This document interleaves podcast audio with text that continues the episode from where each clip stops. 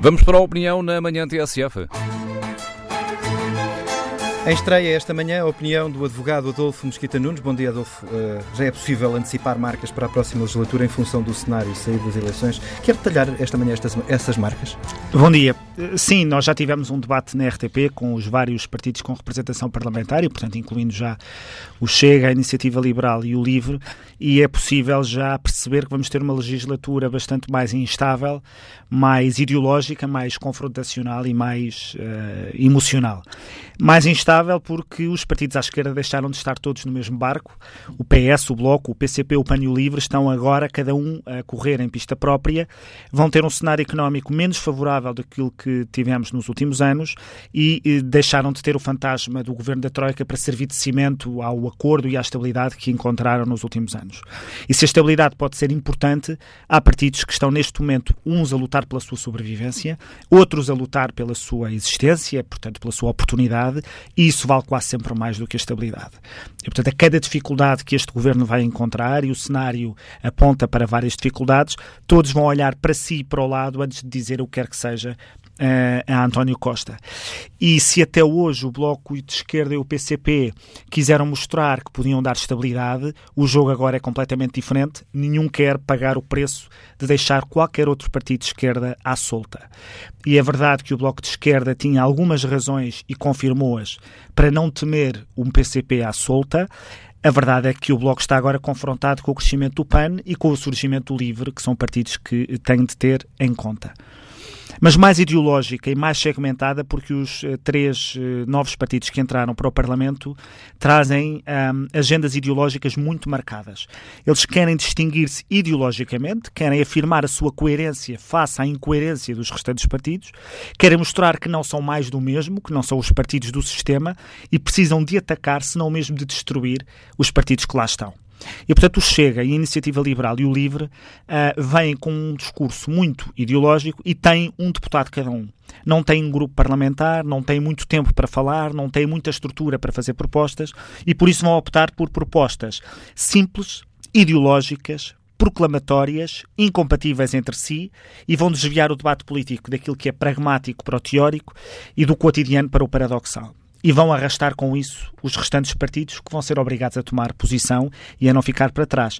E se o CDS e o PSD tiveram várias décadas para se habituarem a concorrer entre si e a demarcarem os seus espaços, a verdade é que vão ter agora a concorrência da Iniciativa Liberal e do Chega.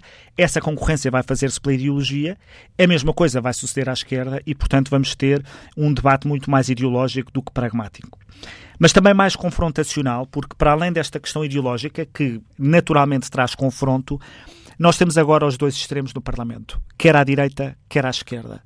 E é paradoxal, mas esses extremos precisam mutuamente um do outro para existir e para se afirmar. Não há atualmente nenhum partido de esquerda que não confronte, não ofenda, não provoque o Chega, mesmo faz, sabendo que isso só dará destaque e crescimento ao Chega.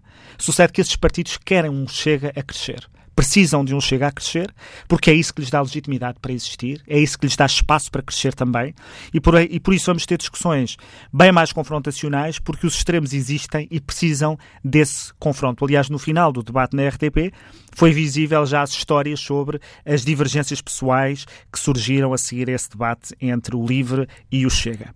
E mais emocional, porque uh, com tantas vozes ao mesmo tempo no Parlamento e no momento em que as pessoas já só ligam a títulos e a capas, os, os partidos precisam de chamar a atenção e isso tem sido feito um pouco por toda a Europa com muita dramatização, com muita emoção, mais do que com propostas e com, e com a razão.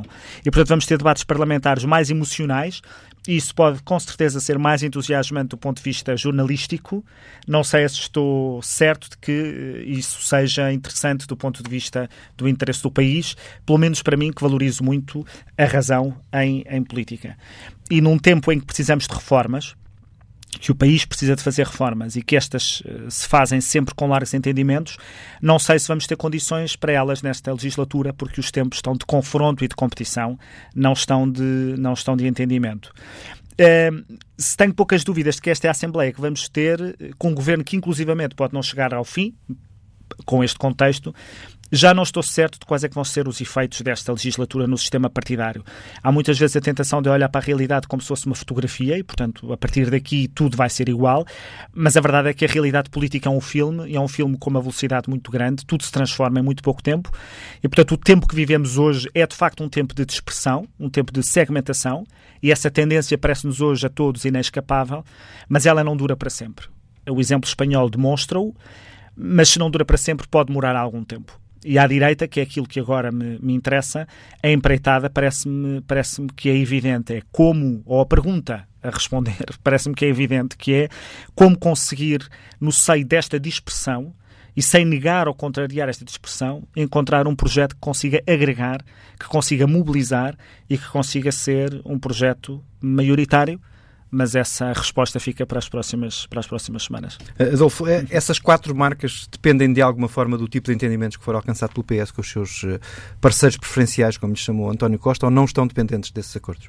Não, eu acho que elas condicionam a dificuldade do Partido Socialista em ter um acordo com a estabilidade que teve na última legislatura. Nada aponta para que o consiga fazer, e se o não conseguir fazer, governará de forma minoritária conseguindo a sua estabilidade com acordos pontuais à esquerda ou à direita, eh, mas num Parlamento que está hoje muito mais segmentado e com tendências conflituantes e velocidades conflituantes. Os partidos, de facto, há partidos a lutar pela sua sobrevivência, há partidos a lutar pela sua oportunidade eh, e não temos um, um quadro de estabilidade como aquele que o governo anterior, eh, ou o atual ainda, encontrou. A somar-se uma instabilidade internacional que vai trazer efeitos nacionais.